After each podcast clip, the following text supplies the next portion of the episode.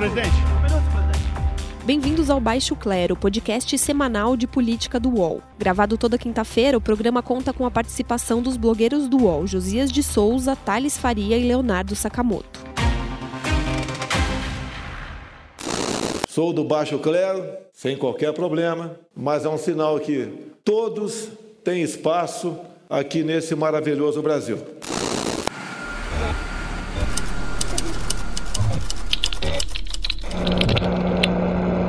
Então, quando começa toda essa coisa, por exemplo, ideologia de gênero, abortismo, gaysismo, etc., tudo isso é revolução cultural. E daí, aos poucos, eu consegui abrir um espaço para que o pessoal da direita, conservador, liberal, tivesse voz novamente, porque estavam com as bocas tampadas fazia 30 anos.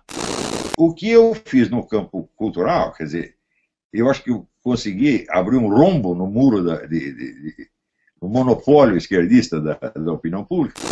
Bem-vindos ao podcast Baixo Clero. Eu sou Thales Faria e falo aqui de Brasília. Me acompanham Josias de Souza, também de Brasília. Olá, Thales. E em São Paulo, bravo Leonardo Sakamoto. Tudo bem? A repórter Naomi Matsui revelou que o guru do bolsonarismo, Olavo Carvalho, vai ser uma das estrelas do primeiro episódio do novo programa da TV Escola, a série Brasil, a Última Cruzada. A TV Escola, como se sabe, é subordinada ao Ministério da Educação e Cultura, comandado por Abraham Weintraub, outro seguidor de Olavo de Carvalho, como presidente da República e seus filhos. Os olavistas estão dominando a área de cultura e deixando pelo caminho muita polêmica. Foi o caso do presidente da Fundação Palmares, Sérgio Camargo, cuja recente nomeação Bolsonaro teve que suspender numa edição extra do Diário Oficial da União. A suspensão da nomeação de Camargo atendeu a decisão de um juiz da 18ª Vara Federal do Ceará por suspeita de falta de preparo do jornalista para o cargo. Sérgio Camargo havia afirmado que, em suas redes sociais que o Brasil tem racismo Nutella e que o racismo real existe nos Estados Unidos. Ele, que é negro, chegou a defender o fim da, do Dia da Consciência Negra e disse que a Fundação Palmares responsável por promover a cultura de matriz africana no país, não apoiaria a data comemorativa. Também escreveu que a escravidão foi terrível, mas benéfica para os descendentes. Josias, você diria que está havendo um aparelhamento da área de cultura pela ultradireita conservadora?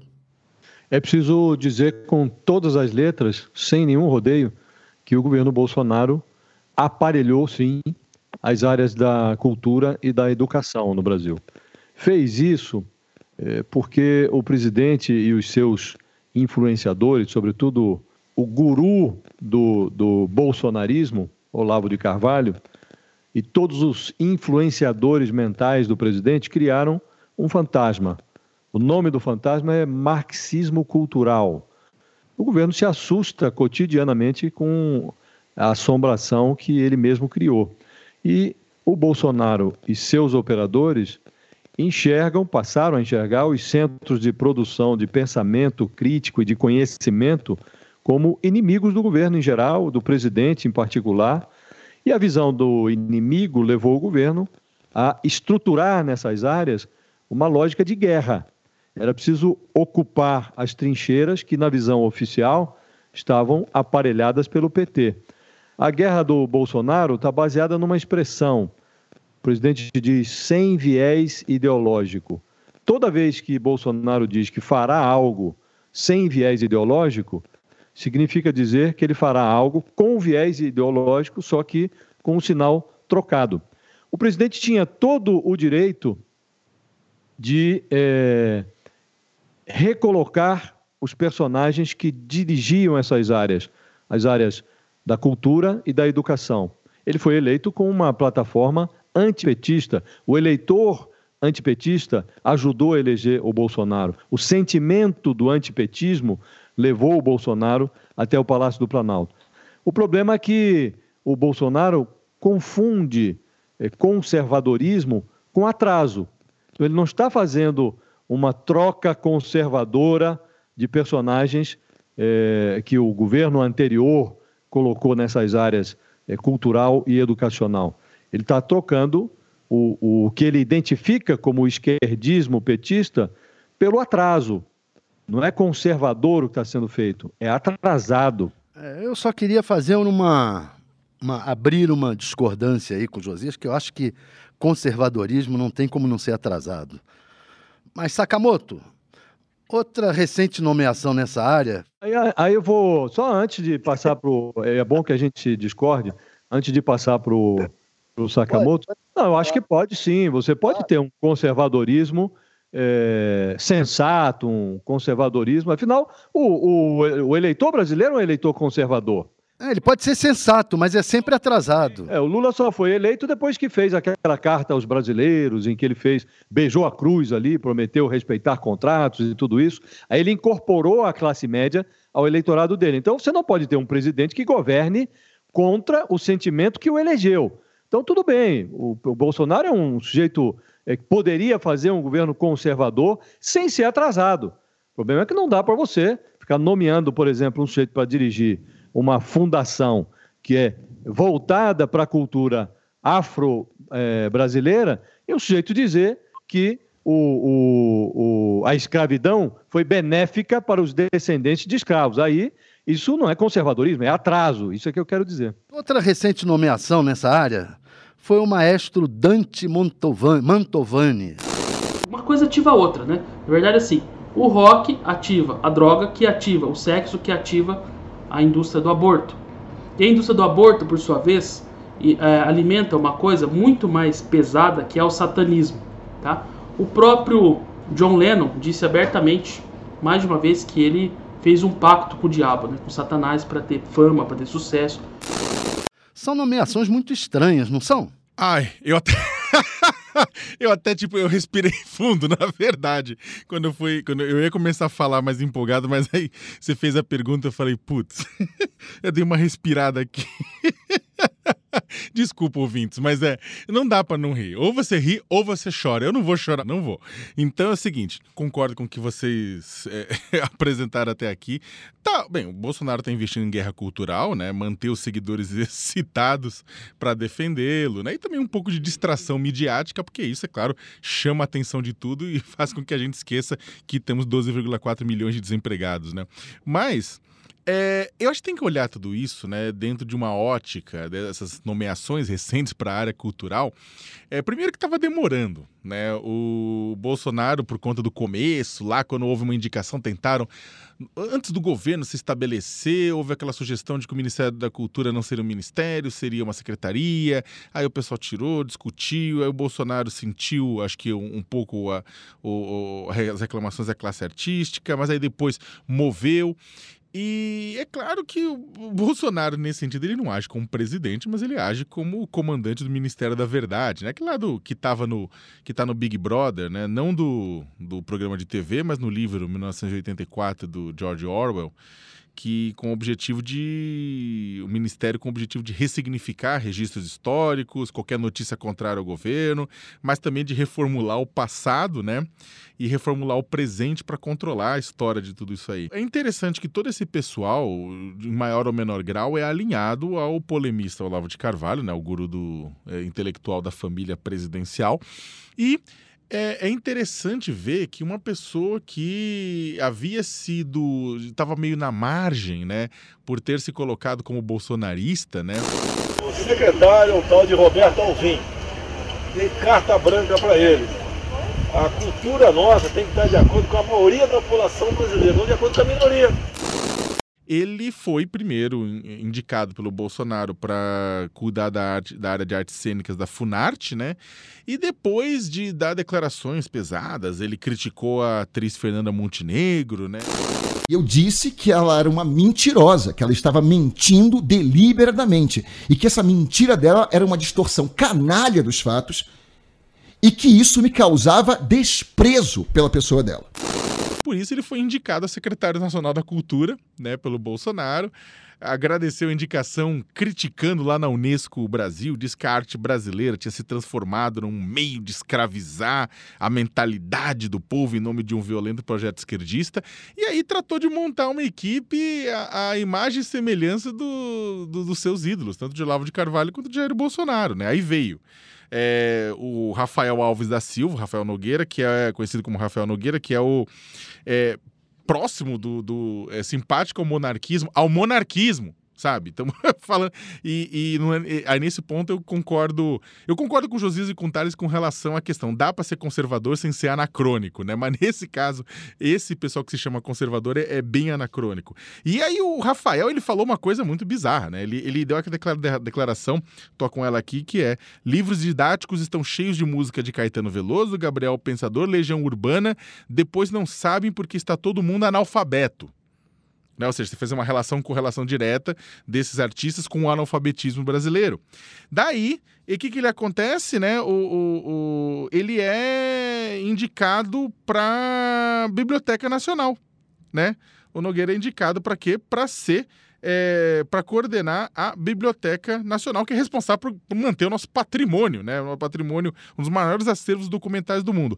Aí, o outro nome, quem ele indica o Dante Mantovani, né, que maestro, né, para cuidar do quê? Para cuidar da Funarte, né? O grande problema é ter isso, sabe, numa numa escala de política pública, né, digamos, né? Aí o que acontece? O, o aí tem o Sérgio Camargo, que é quem você é, já falou, né? Do, o próprio irmão dele chamou ele de capitão do mato, né? Ele é filho de um, de um líder que é, de um líder do movimento negro e mesmo assim ele foi, vamos ser bem sinceros, racista, né? E aí no meio de tudo isso a gente tem dificuldade do, do, do Wagner Moura lançar o Marighella, menos até por ordens estatais e mais pelo, pelo todo aquele receio do mercado que é criado em cima do medo que é imposto pela essa nova ordem bolsonarista, né?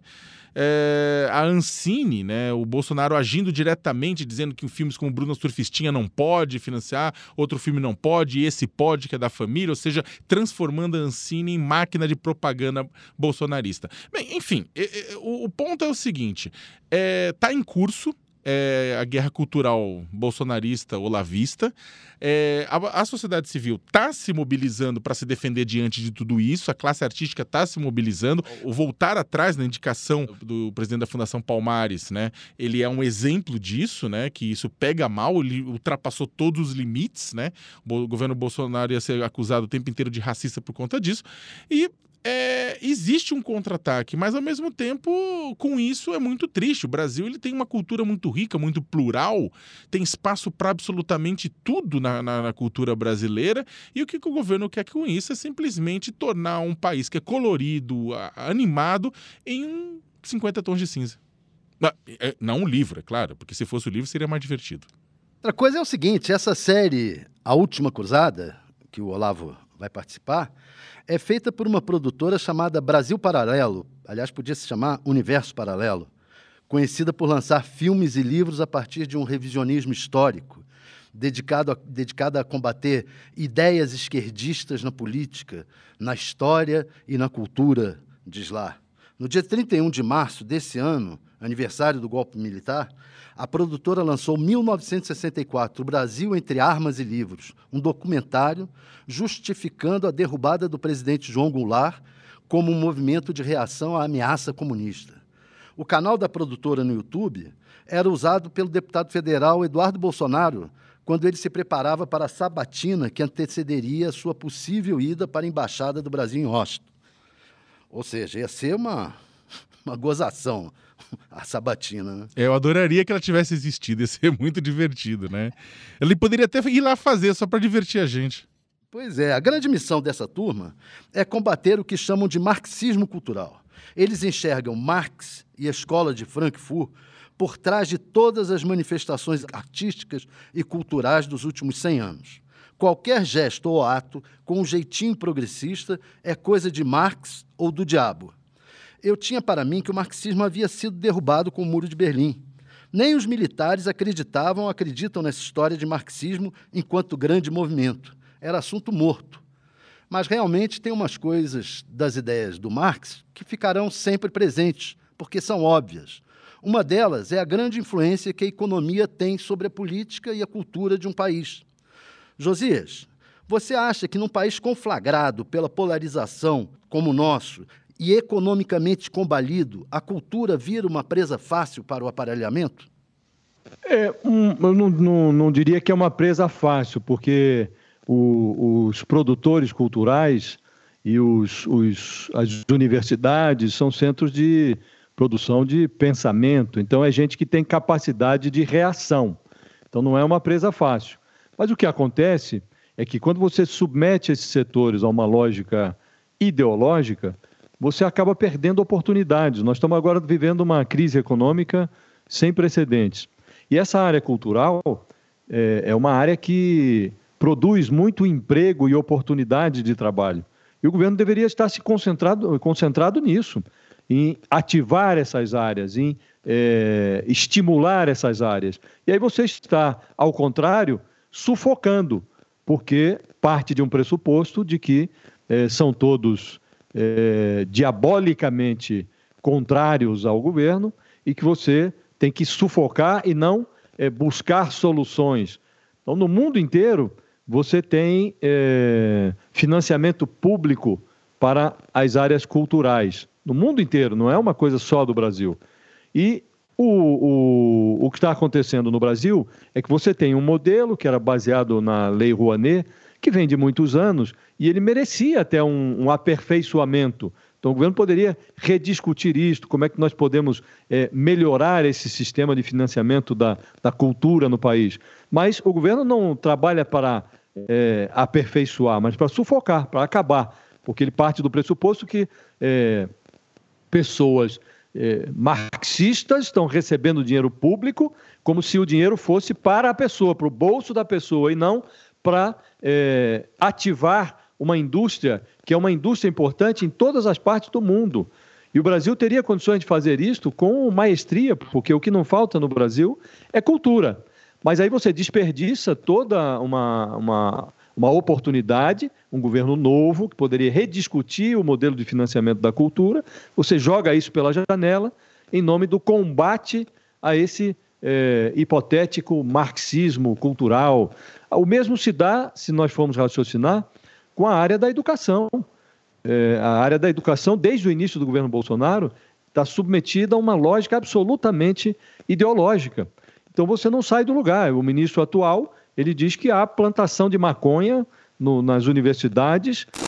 Mais do que a frase solta que há plantações de maconha nas universidades federais, as plantações são reflexo de um consumo exagerado, fora de controle de drogas nas faculdades. Inaceitável até para um país que é, ou, ou, inclusive para a lógica, para lógica liberal do governo, você deveria estar capacitando as universidades para melhorar a, a, qualificação das indústrias, para melhorar a produtividade da economia. E aí você sufoca a universidade, você trata a universidade como inimigas. Então, essa é, a, é o maior problema, esse é o maior problema. Você está, é, ao invés de desenvolver áreas que são prioritárias e que poderiam ser úteis no, no, inclusive na, na lógica liberal do governo, para criar empregos, para desenvolver a produtividade, o governo sufoca é, com uma visão absolutamente ideológica. E insisto, não é conservador o que está acontecendo, é atrasado. Nós estamos implantando nessas áreas o atraso e não o conservadorismo. É, eu insisto que, para mim, conservadorismo, muito embora não precise ser raivoso, sempre será atrasado. É, eu posso dizer que no mundo da política, falar um pouco da política, no mundo da política partidária, praticamente não se falava mais de Marx, de marxismo, de nada disso há muitos anos. Talvez Desde a queda do Muro de Berlim, né? Pois é, talvez por isso a cúpula dos partidos, mesmo os de direita e o centrão, não tenham se deixado tomar pelo discurso raivoso dos bolsonaristas. Essa história de fantasma do marxismo cultural não faz o menor sucesso no Congresso.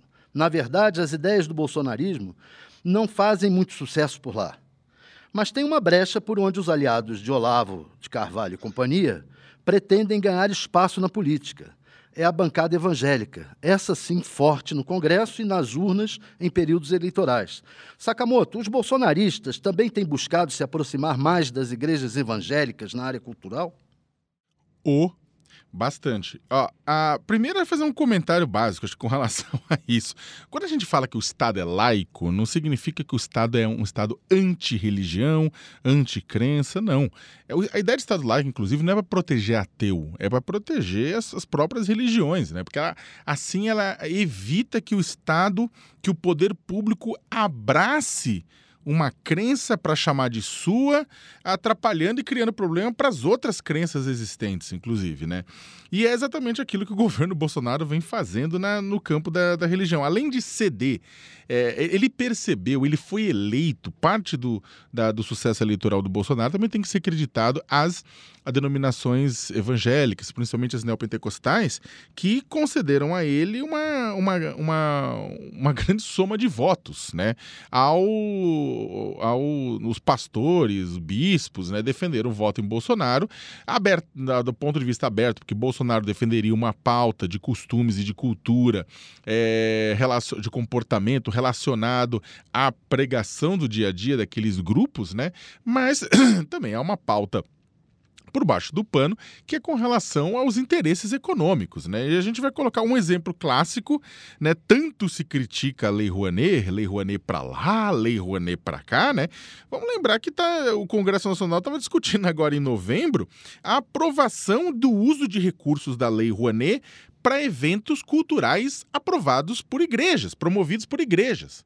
Ou seja, pera lá, durante a campanha eleitoral inteira, artistas no Brasil inteiro, é, escritores, né, uh, promotores de show, produtores de show foram xingados, foram vilipendiados por conta da Lei Rouanet, que tem defeitos, que tem problemas, que merece uma grande reforma, né, que privilegia muitas vezes a grande produção em detrimento da pequena, isso ninguém nega, mas que, mas que também segurem muito né, a produção cultural brasileira, né, o estímulo cultural brasileiro. Esse pessoal todo foi xingado, foi, eh, foi criminalizado por utilizar recursos públicos, porque na prática é isso, a Lei Rouanet é, não, não é que as empresas estão dando dinheiro delas, não, o governo está deixando de arrecadar é, dinheiro de imposto de empresa e a empresa acaba escolhendo aqui ali onde colocar. E o que, que o, o pessoal quer, que o, o, o que está vendo todo esse debate, para que aprove no Congresso Nacional a utilização desses recursos né, eh, da Rouanet para para eventos religiosos, eventos de, de igrejas, né? Grandes shows, grandes eventos, grandes é, cultos públicos, né?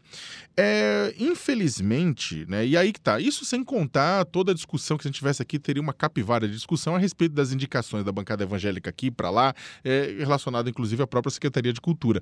A gente. É... Esse, esse, negócio aí, Sakamoto, isso Oi. aqui é, é. Esse ponto que você está levantando é que é o mais triste, porque é, é o que a gente está dizendo aqui, né? não, é, não é conservador, isso é atrasado. Você poderia agora estar tá discutindo a Lei Rouanet sob outros prismas, né? Porque você tem é, a cultura clássica, que envolve teatro, cinema, audiovisual, música, é, e tem uma nova cultura que está surgindo. Você poderia estar agora discutindo como financiar isso, como é, utilizar também a, a Lei Rouanet para produção de softwares, de games, é, design, quer dizer, coisas que é, é, surgiram, que a economia moderna trouxe. Você não discute nada disso, você está discutindo dinheiro público para religião, quer dizer, é, é, completamente invertida a pauta. Né? Não, e aí é muito doido, né? Porque você utiliza a pauta de cultura, Josias, para exatamente é, possibilitar uma. Você utiliza a pauta de cultura para possibilitar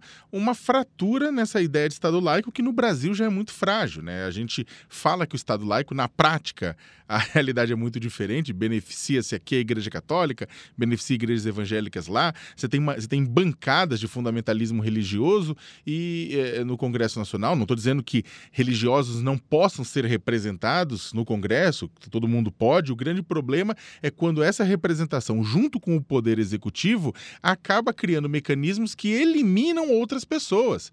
Porque, vamos ser sinceros, o Brasil, neste exato momento, a gente tem uma criminalização é, de, de, religiões é, de matriz africana, de cultura relacionada a religiões de matriz africana, muito inclusive por conta de outras religiões que são, por sua vez, apoiadas pelo poder público. Você tem deputados no Rio de Janeiro, você tem políticos no Rio de Janeiro que atacam diretamente é, manifestações culturais de religião de matriz africana. Né? Isso o Palácio do Planalto Planalto não fala nada. Por quê? Porque isso aqui está em consonância com a guerra cultural que eles estão empreendendo. Bem, no segundo bloco, perguntas dos nossos ouvintes. Os podcasts do UOL estão disponíveis em todas as plataformas. Você pode ver a lista desses programas em uol.com.br/podcasts.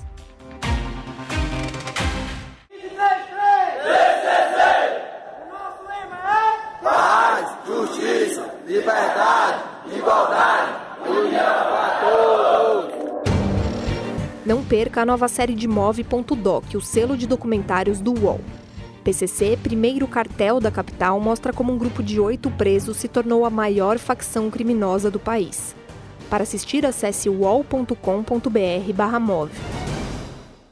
Paulo Brockfeu perguntou aqui por que a política internacional do governo anda tão desastrosa. Josias, por quê? Ela anda desastrosa porque o Itamaraty desenvolveu, durante quase 200 anos, é, uma plataforma de ação que tem ali alguns pressupostos que é, davam um rumo à diplomacia internacional, à diplomacia brasileira. E, de repente, tudo isso foi substituído pela ideologia e por uma visão personalista da política externa. E a contaminação da política externa por essa visão marcada pela ideologia e pelo personalismo vem impondo ao Brasil riscos desnecessários. É, o Brasil, ao invés de eh, se basear no interesse nacional, está se baseando na política externa, no personalismo do presidente. Então, o presidente diz que ama eh, o, o presidente dos Estados Unidos, o Donald Trump, e com isso ele coloca em segundo plano as relações comerciais do Brasil com a China, que é hoje o maior parceiro comercial do Brasil, à frente dos Estados Unidos.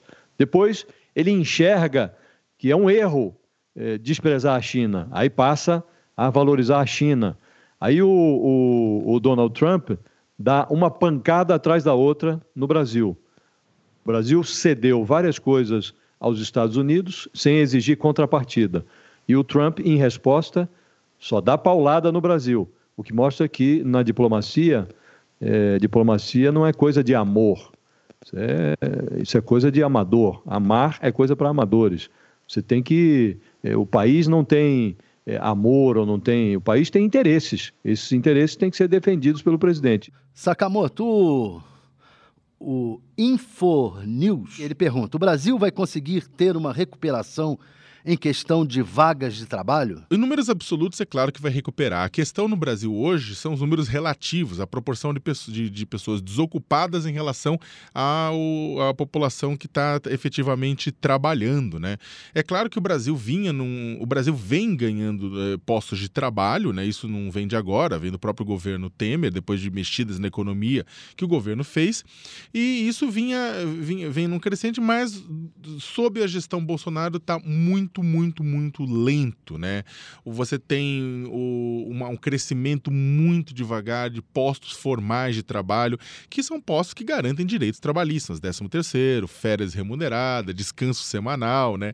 Ou seja, aquela, aquele básico civilizacional, né? Então, é, isso está muito devagar e está muito lento. O, o governo Bolsonaro culpa a economia, fala que só vai começar a crescer rápido quando a economia crescer rápido, mas o que acontece, tanto ele quanto Paulo Guedes, eles não querem é fazer com que o governo estimule, via investimento né, público, estimule em obras, estimule em outras coisas, o crescimento dessa força de trabalho formal. Eles querem que a iniciativa privada é que tome as rédeas e faça isso. Só que a iniciativa privada está esperando o governo fazer, é, dar algum sinal né, de melhoria. É claro que aumenta a confiança também, mas ao mesmo tempo essa confiança não se traduz em geração de postos formais de trabalho. Empregos vêm sendo gerados bastante, só que é, empregos precários, sem carteira assinada, empregos por conta própria, ou seja, motorista de Rap, de Log, de iFood, de, de Uber e, por outro lado, o pessoal que está vendendo bolo na, na esquina por conta própria, né? É claro que são trabalhos, são trabalhos dignos, as pessoas merecem sobreviver, mas nenhum deles tem garantias é, sociais e garantias trabalhistas, né, no final das contas. E esses trabalhos são aqueles que estão é, aumentando. Normalmente, trabalho precário é, a pré, é, é, o que acontece primeiro numa sociedade, é numa retomada. O problema é que esse trabalho precário está sendo gerado há anos, né, e está se cristalizando. O Alexandre Ponto Cordeiro, 18, pergunta: MDB e PSDB ainda são considerados protagonistas da política nacional? Não é que o MDB e o PSDB não sejam mais protagonistas.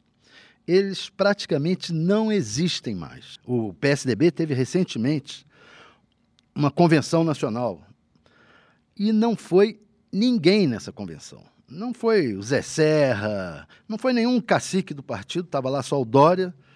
E os jornais praticamente não noticiaram, foi pé de página na, na mídia, impressa e na mídia digital, foi, é, não teve destaque nenhum.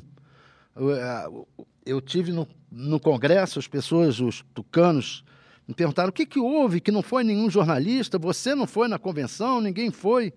O PSDB perdeu importância no cenário nacional. Estava lá o Dória fazendo aquela, aquela mise-en-scène que, que ele faz, fazia na empresa de divulgação dele, né, andando no palco de um lado para o outro, e acabou. E ele mesmo pra, tentou tomar o partido e acabou com o partido. E o partido se acabou antes do Dória por uma sucessão de erros de escolha de candidatos, o, erros de, de estratégia de campanha. O Alckmin foi um mau candidato nas últimas eleições, foi um, péssimo candidato contra, contra o, o, Lula no segundo turno.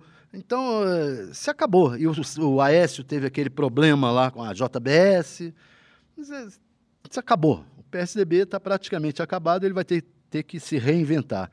E o MDB é a mesma coisa. O MDB, eu sou um velho é, jornalista aqui de Brasília, o Josias também, a gente sabe o seguinte, que os jornalistas tinham que seguir o MDB. O caminho da política era o caminho que o MDB tinha desde a época da, da redemocratização, desde um pouco antes da redemocratização, lá com aquelas lutas do, do Ulisses, etc., contra, contra a ditadura. É, o caminho, onde ia o, MDB, ia a política nacional. Mas o MDB é, passou a andar a reboque de cada governo de plantão ele se tornou um partido sem nenhuma identidade, sem ideologia, sem nada. E foi minguando, minguando, minguando, até que apareceu Eduardo Cunha, essa turma aí do Gedel Vieira Lima, tomou partido, essa turma, e o Michel comandando todos eles, e acabou que o partido se tornou absolutamente sem expressão. Agradeço muito aos ouvintes e ao Josias e ao Sakamoto. Muito obrigado a vocês dois. Até a semana que vem. Até a semana que vem. Chega ao fim esse episódio do Baixo Clero. Lembrando que você também pode conferir as melhores análises sobre o cenário político atual nos blogs dos nossos comentaristas no portal UOL. Baixo Clero tem pauta e edição de Maurício Duarte, edição de áudio de Jefferson Barbosa e coordenação de Diogo Pinheiro.